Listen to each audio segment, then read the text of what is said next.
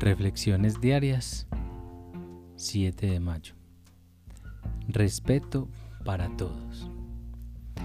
Estas partes de nuestra historia se las contamos a alguien que comprenda pero que no resulte afectado.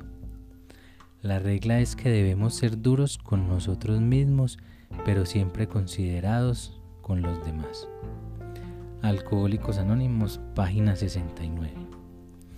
La lección que yo he sacado de la cita anterior es el respeto para otros. Si deseo encontrar esa paz mental que he buscado por tanto tiempo, debo hacer todo esfuerzo por liberarme. Sin embargo, nada de esto debe hacerse a expensas de otros.